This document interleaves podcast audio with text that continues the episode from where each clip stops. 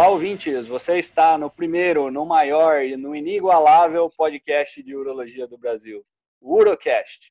Hoje a gente tem aqui dois participantes, um deles vocês já conhecem, o Dr. Cristiano Pazeto, que é assistente do grupo de urologia da Faculdade de Medicina do ABC e está bastante envolvido com o grupo de pesquisa.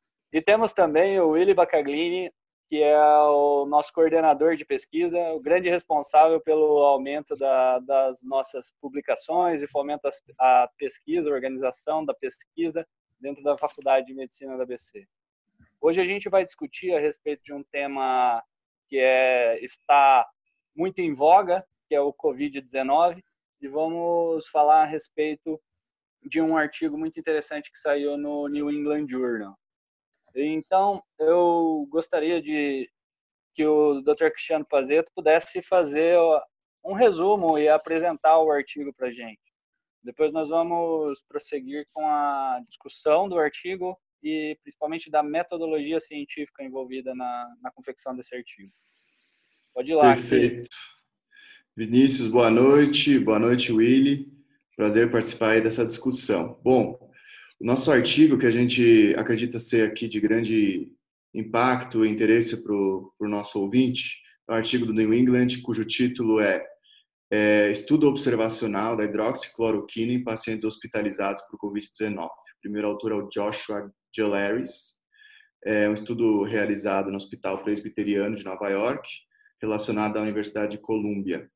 E é um estudo grande, Vinícius. É um estudo que incluiu 1.446 pacientes consecutivos, tá? E basicamente o que a gente tira desse estudo?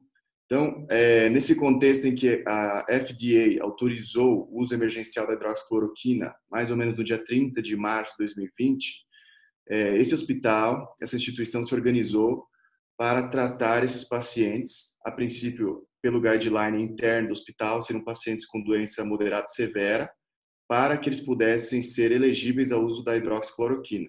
Tá? Então, esses pacientes dentro do hospital, os médicos tinham opção, tinha esse guideline para colocar hidroxicloroquina nesses pacientes que eles acreditassem ser candidatos ao uso dessa medicação. Então, esse estudo foi realizado do dia é, esse estudo foi realizado do dia 7 de abril, 7 de março até dia 8 de abril, tá? Esse foi o período de recrutamento, com follow-up até dia 25 de abril.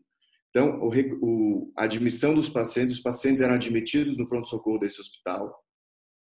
Todos esses pacientes foram submetidos a SWAB, é, com RT-PCR para confirmar a presença do Covid-19 na orofaringe e nasofaringe.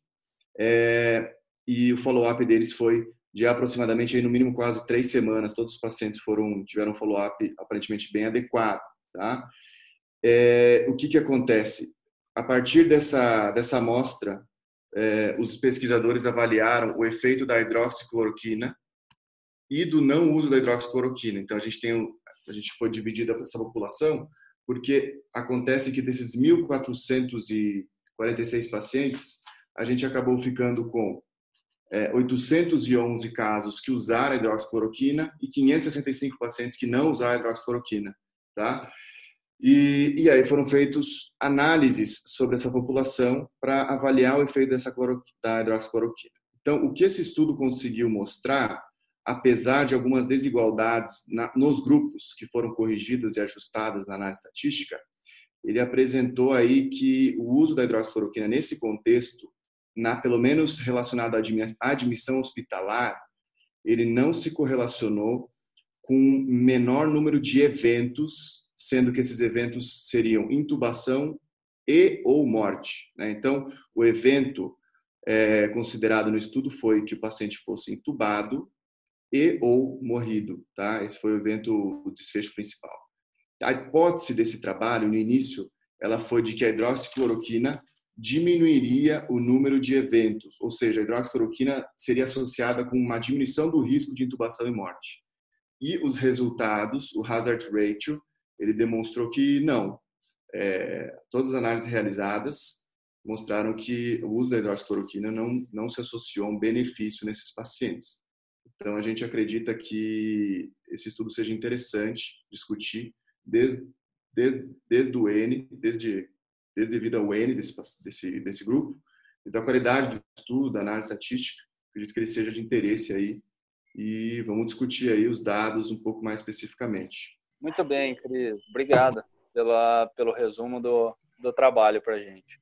Agora, gostaria, Willy, é, gostaria que você fizesse algumas considerações da importância desse trabalho no cenário que a gente está vivendo e comentasse um pouquinho da metodologia desse trabalho que eu achei bastante confusa. É, olá a todos, olá Vini, Cris. É, primeiramente, obrigado pelo convite, Vini, e parabéns pelo projeto do Urocast é, que você vem fazendo. Ah, bem, é, como o, o Cris comentou, né, Vini, é, já deu uma pincelada na parte da, da amostragem do trabalho, né, desse trabalho do New England publicado, que é um trabalho que é, trouxe, um, diferente dos outros estudos que a gente viu em relação à avaliação da, da, do efeito da hidroxicloroquina no cenário do Covid, no tratamento do Covid, esse é um trabalho que vem com uma população muito grande de participantes. Então, eu diria que ah, as primeiras, se a gente fosse considerar a importância desse trabalho, a primeira coisa é essa, a amostragem dele, sem dúvida nenhuma. Nenhum trabalho conseguiu até agora, num curto período de tempo, né, atendendo à demanda da pandemia, de fornecer uma amostragem tão grande. Isso não é surpresa, porque hoje, se a gente considerar o cenário da progressão da pandemia, a gente vê que Nova York figura como o principal epicentro mundial, é, com o número de novos casos e de morte por Covid. Tá? E, e um outro detalhe que a gente não pode esquecer, não deve esquecer, é que em momento de pandemia, por mais ansioso e por mais é, carente que a gente seja de estudos bem desenhados, ensaios clínicos randomizados, né, com controle, uh, a gente tem que lembrar da questão ética. Hoje, é, a, a gente não tem a possibilidade, existe uma limitação muito grande, que a gente não pode simplesmente pegar um grupo de pacientes e dizer que vai dar hidroxicloroquina para alguns e não vai dar para outros. Né? Isso fere, do ponto de vista é, ético, a, a, a, condução da pesquisa. Então, é, nesse, compreendendo essa limitação do cenário da pandemia, a gente não está falando de ciência em qualquer momento, né? A gente está falando do cenário da pandemia. A gente tem que entender que ah, os estudos observacionais eles têm um valor muito grande. Cabe aqui, né? O, o, e o destaque desse estudo é o, a sua amostra. O Cris comentou, mais de 1.400 pacientes, 1.446 pacientes. E aí, se a gente for nesse sentido, e apesar de ser um estudo observacional, a gente vê que depois, por exemplo, depois do critério de inclusão, né, de ser avaliado, os, os autores tiraram 70 pacientes, ou seja, eles, eles permaneceram com 1.376 pacientes, né, participantes, em que eles fizeram a primeira análise. E, e qual é o exercício que os autores fazem, né, naturalmente, em estudos observacionais? Primeiro, conhecer a sua amostra. Então, a maior parte dos pacientes eram pacientes que utilizaram hidroxicloroquina. No período de recrutamento que o Cris mencionou, de 7 de março a 8 de abril, com um follow-up médio de três semanas para a maior parte dos participantes, que finalizou em 25 de abril, né? É, a gente tem a, a, maior parte desses pacientes recebendo hidroxicloroquina, que era um protocolo do serviço, receber a hidroxicloroquina, e quando os autores olham para esse primeiro grupo, sem qualquer balanceamento entre os dois braços, a gente vê que a maior parte deles recebeu hidroxicloroquina e que os pacientes tinham condições clínicas piores no braço da hidroxicloroquina, com destaque para pressão de oxigênio, né, desfavorecendo o, o grupo da hidroxicloroquina. E quando a gente tenta lançar mão de estudo observacional para a gente avaliar uma intervenção, né, o primeiro viés que vem é o viés de inclusão. Né? A gente tem pacientes sendo incluídos sem controle qualquer, por ser um estudo observacional. A gente não sabe se a amostra, os braços vão ser homogêneos, e na grande maioria das vezes eles não são homogêneos, ou seja, eles não são equiparáveis para você tirar conclusões. Então, naturalmente, o exercício de qualquer pesquisador diante de um trabalho observacional é lançar mão de ferramentas né, é, estatísticas para tornar esses grupos o máximo possível comparáveis. Então, ah, e quando a gente fala em relação ao endpoint do estudo, que é intubação e ou morte pelo COVID-19, a gente usa a, a, medida de associação é, utilizada é o hazard ratio. O que é o hazard ratio? O hazard ratio ele é a incidência cumulativa daquele evento. Então, na verdade, é a, a, a estimativa de risco em cada ponto no tempo que os participantes expostos têm de vir a desenvolver o endpoint primário, intubação e ou morte por COVID-19. Então, não é simplesmente a gente usar um odds ratio ou um risco relativo e chegar no final do follow-up e ver quem morreu mais ou quem foi mais entubado, né? qual dos dois grupos. Muito pelo contrário, é, é, a gente usa essa medida de associação, a, o hazard ratio, com a sua respectiva curva de Kaplan-Meier, que muitos já vão reconhecer, vão lembrar, em estudos clínicos, principalmente com intervenção de drogas, né, de tratamentos, é, e o, o termo que a gente normalmente utiliza é em que momento que a curva de um braço, seja intervenção, a curva de um braço, seja controle, vão ter um risco de se separarem ao longo do tempo. Porque os braços eles podem estar andando juntos no começo do segmento, em algum momento eles se separam. E o hazard ratio é essa medida de associação que tem esse poder de identificar ao longo do tempo essa esse risco, essa incidência do endpoint selecionado, né, intubação e ou morte, gerando uma curva. Então pode ser que os grupos eles sejam semelhantes no começo, mas aumentando o tempo de exposição deles, eles podem se distanciar e isso ser significante do ponto de vista estatístico. Tá? E aí, é, para a gente interpretar e interpretar adequadamente essa curva, né, essa, essa, essa, esse uso do hazard ratio, a gente tem que ter que os dois braços numa corrida saíram de pontos o máximo possível semelhantes, que nenhum braço saiu desfavorecido no começo dessa corrida. E o que, que os autores vão fazer é exatamente isso. Eles vão fazer uma regressão logística para tentar identificar quais fatores que poderiam estar desbalanceando né, um grupo ou outro em relação ao outro. E no segundo momento, eles vão usar o, Propensity Match Score ou Propensity Score, e eles usam três tipos para isso, com o intuito de quê? De homogeneizar ao máximo em cima daquelas variáveis que eles identificaram que eram causas de desbalanceamento entre os dois lados. Né? Então, primeiro eles identificaram potenciais fatores de confusão na comparação, para no segundo momento, eles, considerando esses fatores de confusão, eles fizeram uma, uma, um próprio score para homogeneizar os dois lados. E aí sim, gerar uma curva baseada no hazard ratio, né, nessa incidência cumulativa de risco a vir desenvolver o endpoint primário, intubação ou morte, entre dois braços que são comparáveis. E o que a gente vê é que naquela análise crua, sem qualquer balanceamento, né, que é a crude analysis que os autores é, usaram o termo, existia um hazard ratio desfavorecendo o uso da hidroxicloroquina. O que é esperado, porque a gente viu que o, o grupo da hidroxicloroquina tinha uma condição, tinham fatores, acumulava um ou outro fator de confusão que tornava esse braço desfavorável. Agora, quando a gente vê a análise após a, a identificação desses fatores e a correção pelo propensity score, a gente vê que não houve diferença. Né? Então, os dois grupos agora equilibrados, não houve nem benefício e nem malefício com o uso da hidroxicloroquina, como havia sido identificado uh, na análise crua antes desse, desse equilíbrio entre os dois lados. Cris, gostaria de comentar alguma coisa e acrescentar na, na explanação do Willi? Opa, eu vou citar alguns detalhes só, o Willi já resumiu muito bem, é, praticamente toda a metodologia, mas assim, o que, que eu acho que vale a pena a gente só citar, né?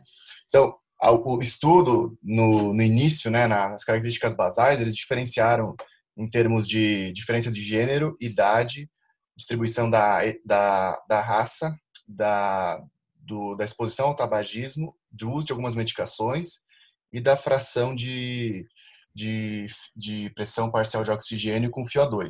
Então, são, critérios, são variáveis altamente suspeitas de interferir no desfecho. Né? Então, não são simplesmente um desbalanço do estudo em termos de é, características genéricas, é umas características que podem fortemente estar relacionadas ao desfecho. Então, por isso que se justifica esse, esse balanceamento. O, o balanceamento se deu no início, a, o, eles fizeram uma regressão de Cox. O que, que significaria isso?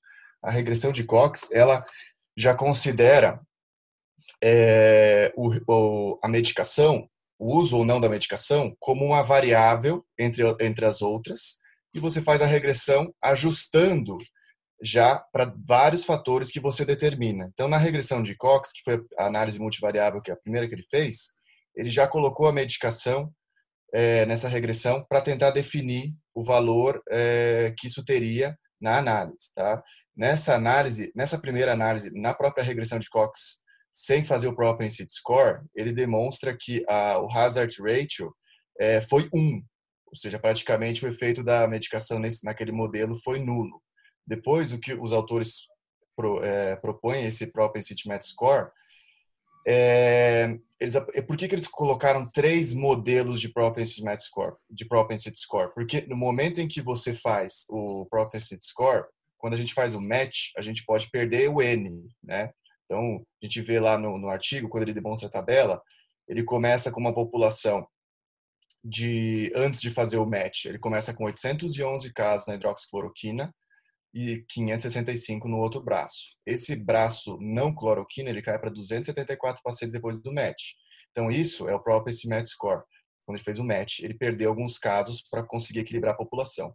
Quando ele faz o, invertido, o próprio aquele, aquele score invertido, que, a técnica, que é uma técnica, uma outra técnica desse, dessa metodologia, ele evita essa perda do N, né? Ele acaba inflando a população de acordo com o score.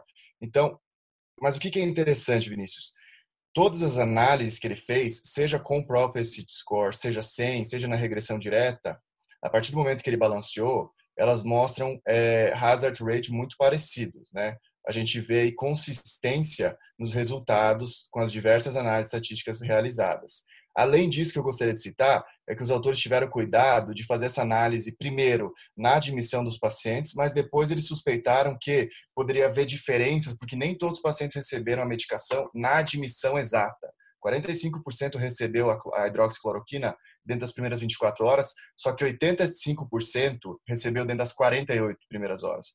Então, como o desfecho ele é tempo dependente e talvez cada dia pudesse ter diferença, eles, eles fizeram todas as análises de novo, considerando só aí a questão de 48 é, mudando a, o recrutamento dos pacientes de acordo com, a, com o timing que recebeu a medicação.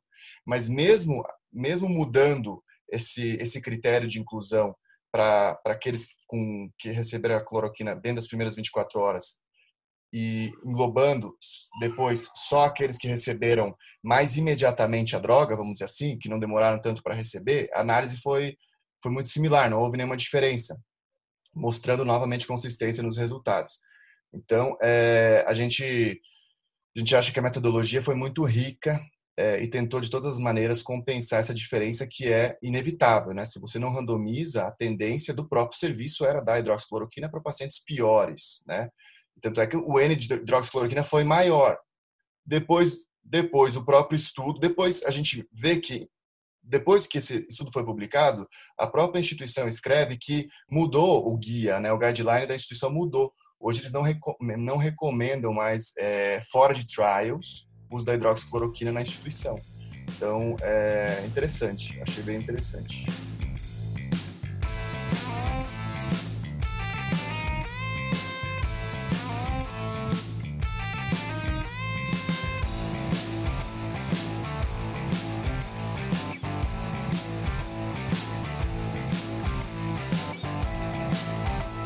Bastante legal também é aquele trabalho que saiu do Eli Rosenberg, da Universidade de Albany, no JAMA, semana passada, mostrando que talvez seja esse mesmo caminho.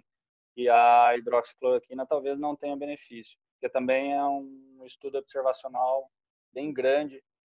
E quer comentar um pouquinho, William, a respeito desse trabalho?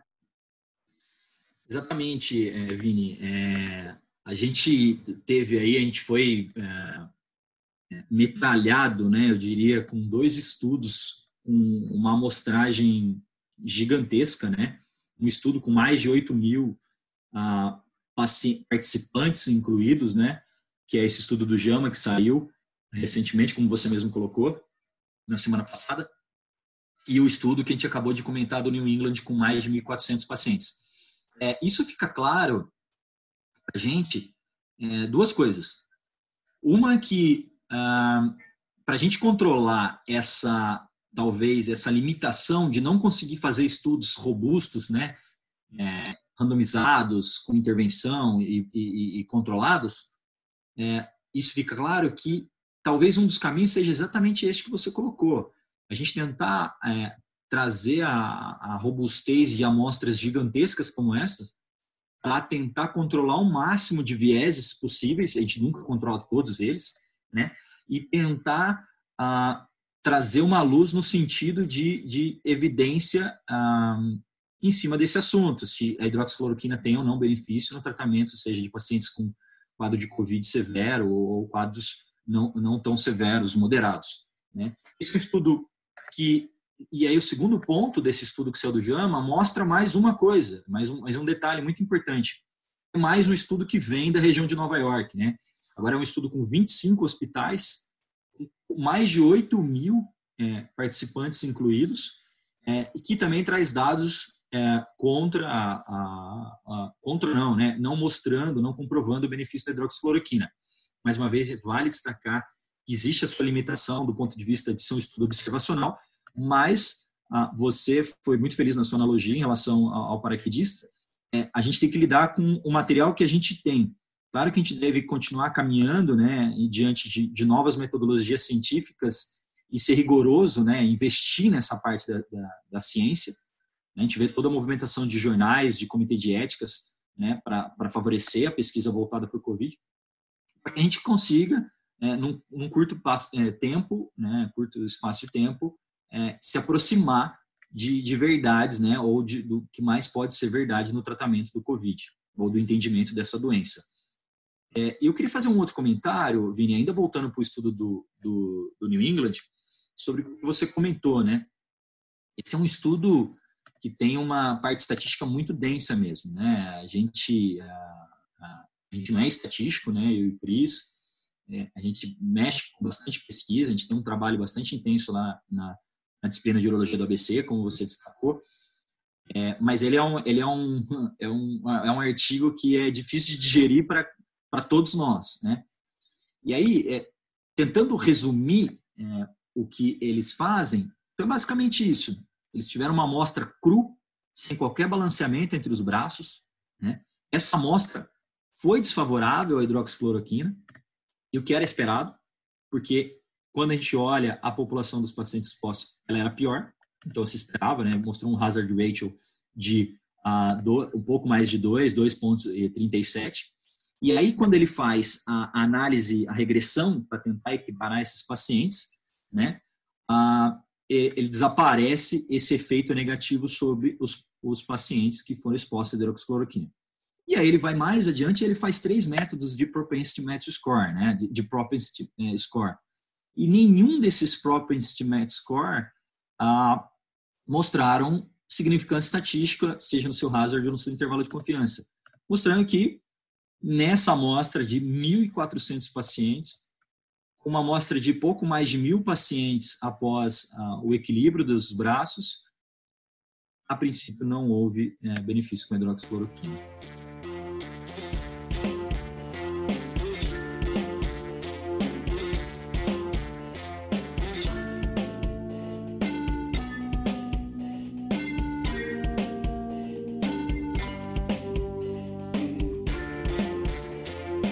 Gostaria que você considerasse, ou fizesse alguma consideração a respeito dos primeiros trabalhos que foram, que levantaram as, a hipótese de benefício da hidroxicloroquina.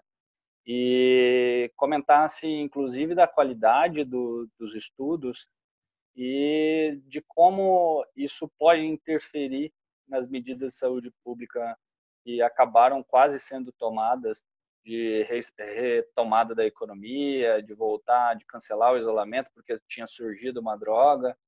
E faz um comentário para a gente a respeito disso e da fake science, que é um termo que a gente estava conversando a respeito antes de iniciar o podcast.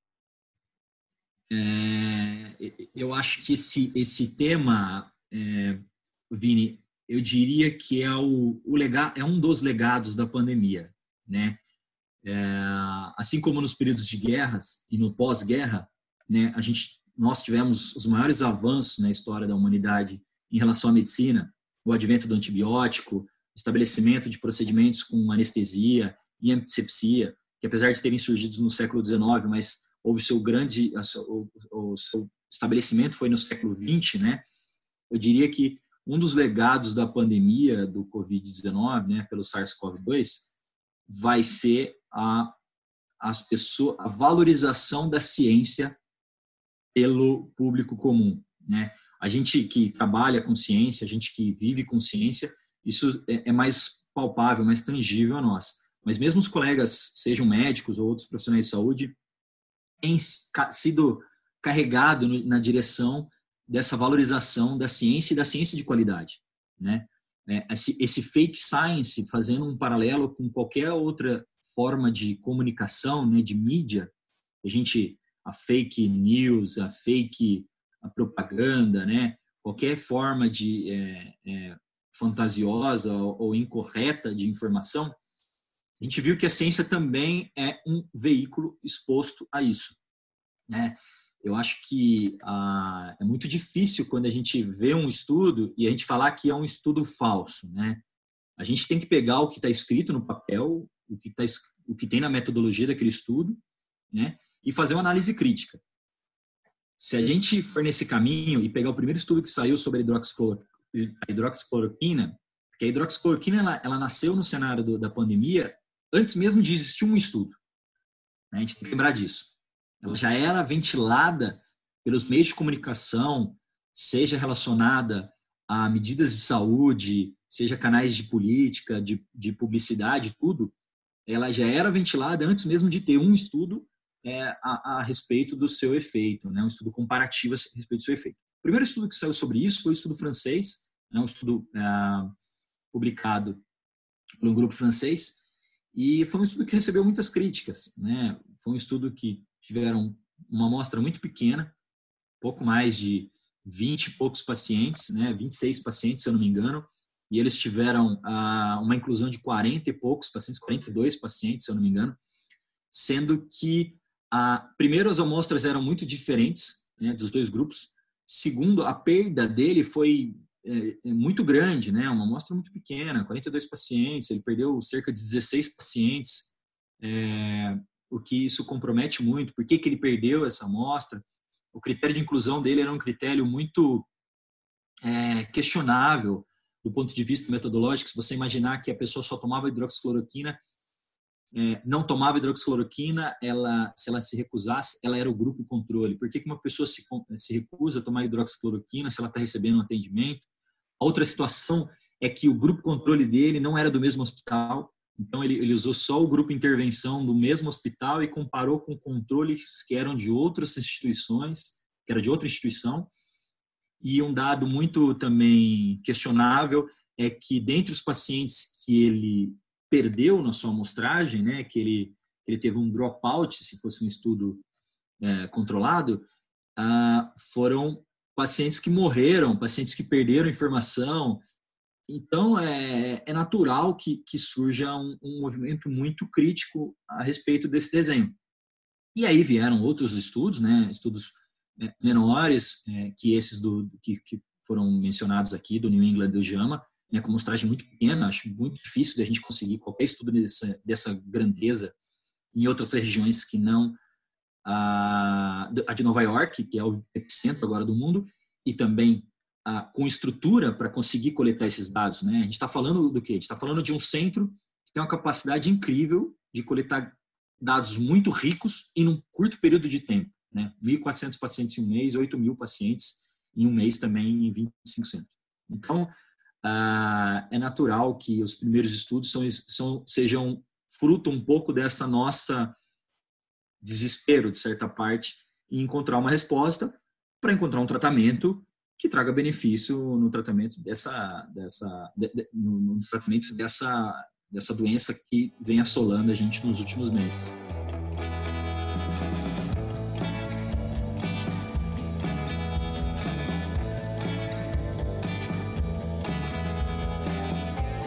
Bom, acho que a discussão foi excelente, bastante dado, bastante coisa que acho que acrescenta na, no nosso dia a dia, na, no conhecimento a respeito do, do Covid e muito a respeito de metodologia científica. Esse artigo acho que traz bastante essa pegada de, de como a gente pode trabalhar os dados e trazer informações relevantes, mesmo sendo um estudo observacional, um estudo retrospectivo. É, eu gostaria agora, Cris, que você fizesse um resumão de tudo que a gente discutiu aqui hoje e deixasse o take-home messages aí para os nossos ouvintes. Então, Vinícius, assim, o que, que eu acho que vale a pena pontuar? Esse estudo, ele é um estudo observa observacional importante por causa do N, por causa da, da riqueza de detalhes que esse estudo englobou, mesmo sendo um estudo retrospectivo, tá? E ele traz algumas... É, algumas respostas já. Então, assim, em termos gerais, a gente ainda não pode descartar que a hidroxicloroquina não tenha nenhum efeito nesse cenário, tá? Só que esse estudo, de maneira já consistente, ele demonstra que, pelo menos nesse cenário, a não ser que você esteja num clinical trial, o uso da hidroxicloroquina já parece que não há muita evidência. Foi muito enfraquecida a evidência em relação ao uso da, da uso da hidroxicloroquina, pelo menos nesse cenário de admissão hospitalar, né? Que a gente vê isso praticamente no uso da emergência, vamos dizer assim.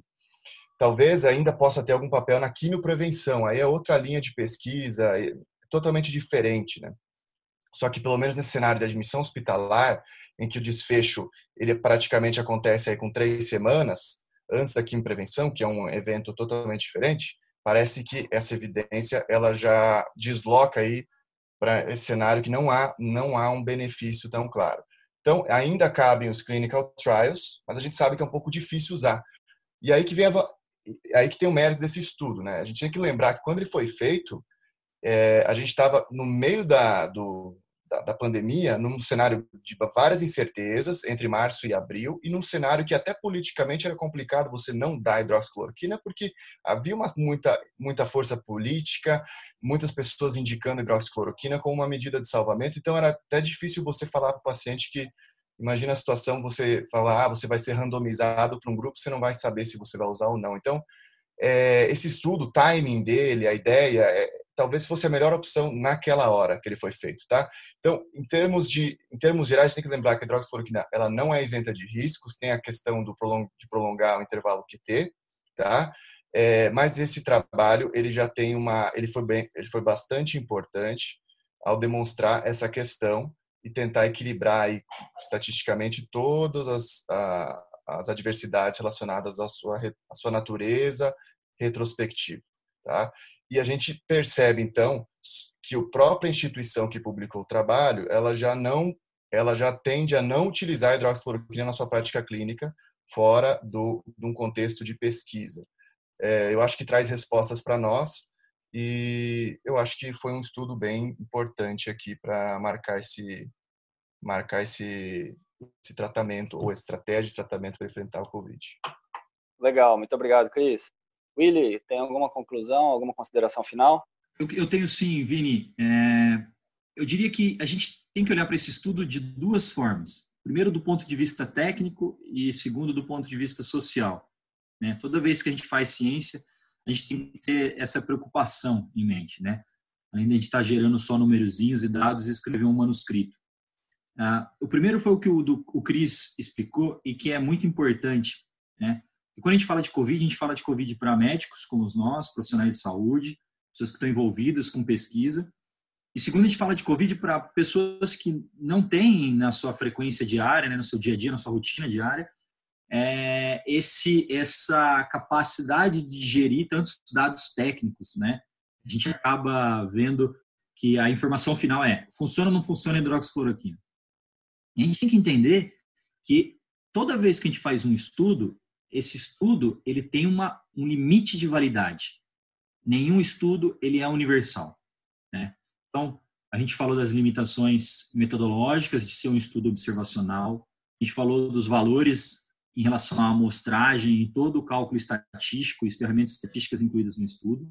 A gente não pode esquecer, uma coisa que o Cris foi feliz em destacar é o paciente com hidroxicloroquina admitido e diminuindo o risco de ser entubado e ou morrer pela doença. Esse estudo avaliou isso e na região de Nova York. O quanto que a gente pode extrapolar os dados desse estudo ou não, né, cabe a gente olhar para essa população. Esse estudo, a princípio, mostra que nesse cenário de pacientes admitidos com risco de ser entubados ou morrer por Covid-19, não houve benefício com o uso da hidroxicloroquina.